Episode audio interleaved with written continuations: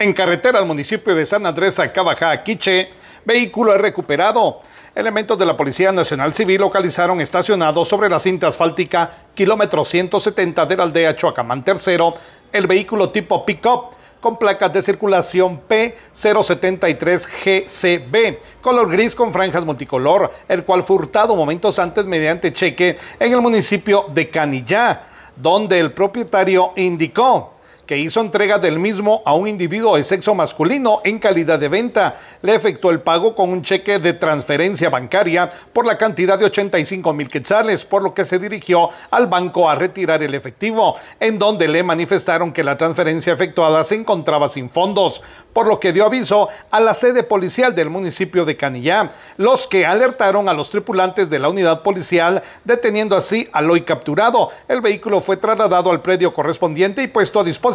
del Ministerio Público. Desde Emisoras Unidas Quiche reportó Carlos Recinos, Primera Noticias, Primera en Deportes.